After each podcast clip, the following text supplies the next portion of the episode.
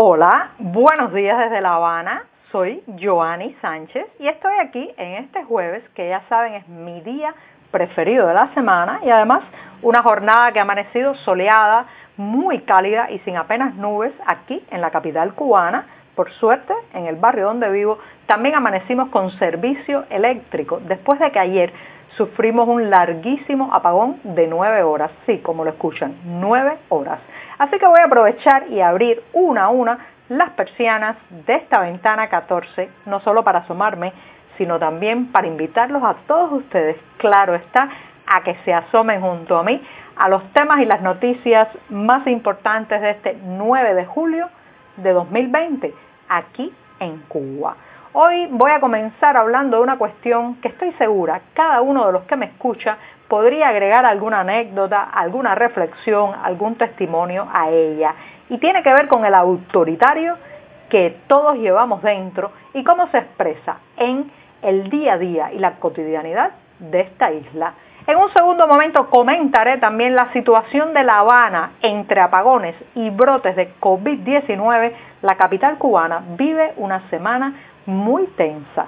Y por último, dos dramaturgos de teatro infantil reciben el Premio Nacional 2020, por lo que los escenarios para niños están hoy de fiesta, pero también, también hay que plantear algunas interrogantes para el futuro. Dicho esto, presentados los titulares, voy a pasar a servirme primero, servirme el cafecito informativo, ese que comparto con ustedes desde diciembre de 2018. Ya pronto vamos a cumplir dos años de esta ventana 14. Una vez servido el café, les recomiendo que puedan ampliar muchos de estos temas y la mayoría de estas noticias en las páginas del diario digital 14ymedio.com que hacemos desde dentro de Cuba. Si vive en la isla, ya sabe, tendrá que echar mano de un proxy anónimo o de un servicio de VPN para saltarse la censura.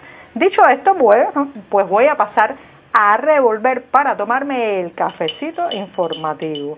Este está recién colado, todavía caliente, está echando humo. Lástima que en el podcast no puedan ver la taza echando humo, pero sí les puedo comentar que es breve, hay que ahorrar, está amargo, sin una gota de azúcar, como saben que me gusta a mí, pero siempre, siempre necesario. Después de este primer sorbito o buchito de café del día, pues voy a pasar a lo que es el tema protagónico de hoy y tiene que ver con el autoritarismo. ¿Cuántas veces no hemos estado en una situación de nuestra vida diaria, una cola para comprar algo, una conversación entre amigos, un encuentro familiar alrededor de la mesa, una oficina burocrática y nos hemos topado con esa persona que grita, ordena, se cree superior, nos dice una frase algo así como usted está rotundamente equivocado y parece tener, bueno, pues la verdad en sus manos e intentar imponerla a otros. Señoras y señores, ese es el autoritario que todos llevamos dentro. En Cuba, incluso popularmente se parodia y se dice que ese es el fidelito que todos llevamos dentro porque claro está, eh, recuerda mucho a la figura autoritaria, impositiva e intolerante que fue durante largos años la, el dirigente, la persona que marcó los destinos nacionales y que no es nadie más y nada menos que Fidel Castro. Así que ese autoritarismo que tiene muchas eh, raíces populares, que tiene también históricas e incluso podría decirse una larga tradición autoritaria, como en muchos otros países, pues se ha visto reforzado con lo que podemos llamar un sistema, un régimen, una dictadura autoritaria que ha hecho que cada persona se comporte como juez, policía, maestro, dirigente partidista. Entonces los vemos brotar por todos lados, incluso nosotros mismos muchas veces tomamos esas actitudes de querer imponer, de rechazar el diálogo, la conciliación, el punto medio para encontrar las soluciones y entonces lo que hacemos es pues gritar, eh, que se nos vean las venas del cuello lo más alteradas posible, eh, denigrar al otro, demeritar la opinión del otro. Eso es autoritarismo a pulso y lamentablemente las escuelas cubanas, la formación educativa cubana, incluso la propaganda oficial cubana fomenta mucho de estas actitudes no es solamente culpar a las autoridades, nosotros también tenemos buena parte de responsabilidad en promover, propagar y eh, pues copiar esos modelos. Pero lo cierto es que vivimos en una especie de caja de resonancia autoritaria donde se nos está imponiendo ese comportamiento. Entonces son esas personas a las que no se les puede llevar la contraria en nada, a las que no se les puede decir algo diferente a su criterio, pues entonces inmediatamente saltan, quieren agredir, irse a las manos, linchar socialmente al otro. Lamentablemente estamos en Cuba enfermos de autoritarismo y mientras la educación, mientras desde los primeros años no se enseñe a, a la persona, al ciudadano, la tolerancia, la conciliación, la capacidad de escuchar, bueno, pues entonces estamos muy mal como nación lamentablemente el discurso oficial de esta isla es un discurso autoritario y de ahí, de ahí que todos nos comportemos muchas veces en las calles, en nuestra vida cotidiana, incluso en el entorno de nuestra familia como pequeños dictadores. Eso se nota mucho, ¿saben dónde, señoras y señores? En las redes sociales. La gente estalla a la, menor divergencia, un punto, una coma, una palabra que no les gusta y saltan prácticamente a comerse, a linchar al otro.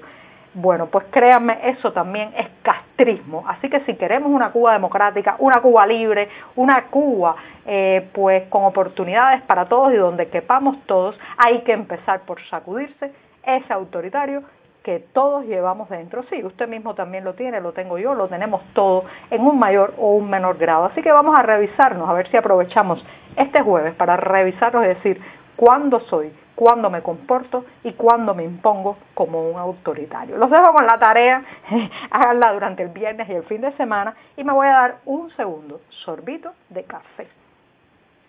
Ya se ha enfriado un poco,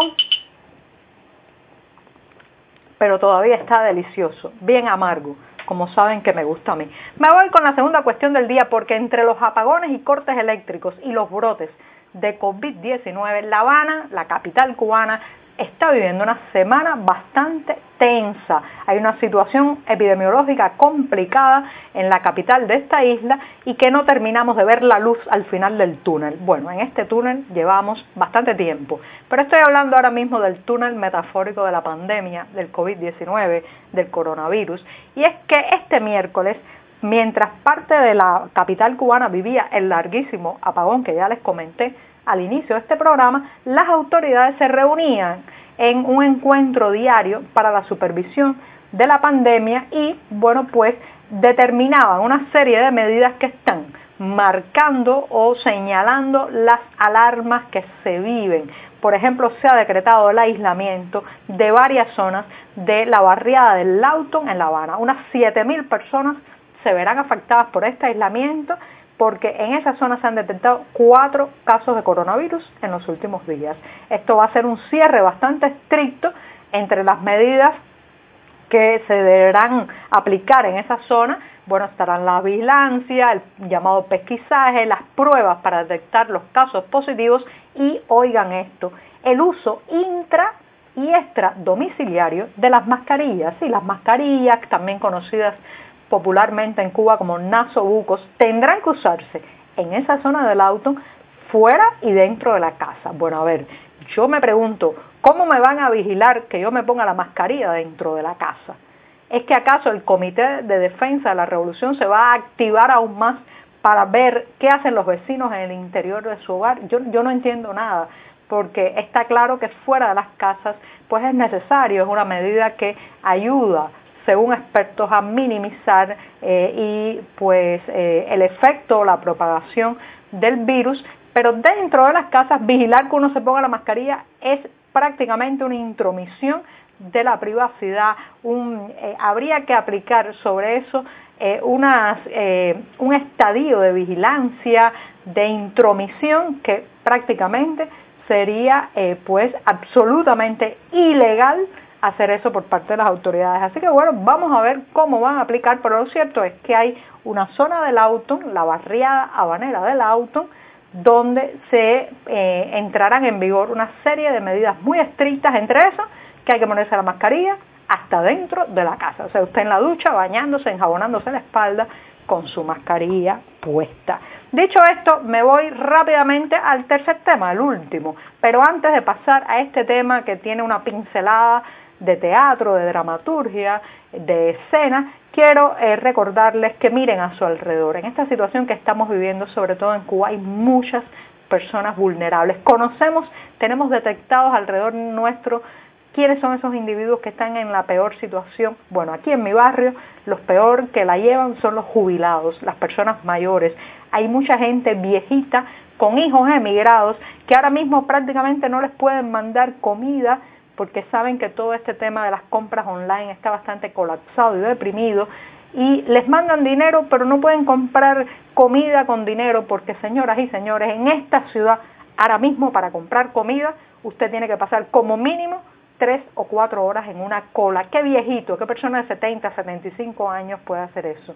Entonces, les digo, porque miren a su alrededor, hay mucha gente que la está pasando muy mal, peor que uno, y a esos, a esos son los que tenemos que apoyar y ayudar, porque no se puede esperar que vengan de arriba las autoridades a ayudarlos, hay que eh, auxiliar a nuestros vecinos más cercanos y a nuestros conocidos. Y me despido diciendo que bueno, el Premio Nacional 2020 se ha entregado a dos dramaturgos de teatro infantil.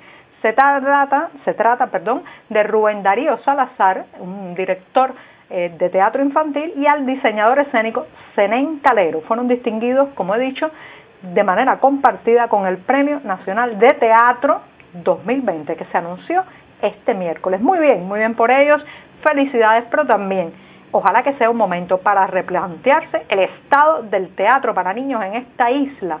Todos los que hemos llevado a pequeñines últimamente a los teatros nos hemos dado cuenta del deterioro material, la falta de condiciones de las instalaciones, eh, también la endogamia una y otra vez de la parrilla teatral para niños que se repite, se repite, se repite, no se renueva, no crece, no mejora. Así que espero que este premio sirva también para reflotar tan importante sector, el teatro infantil cubano. Y con esto me despido esta mañana. Muchas gracias.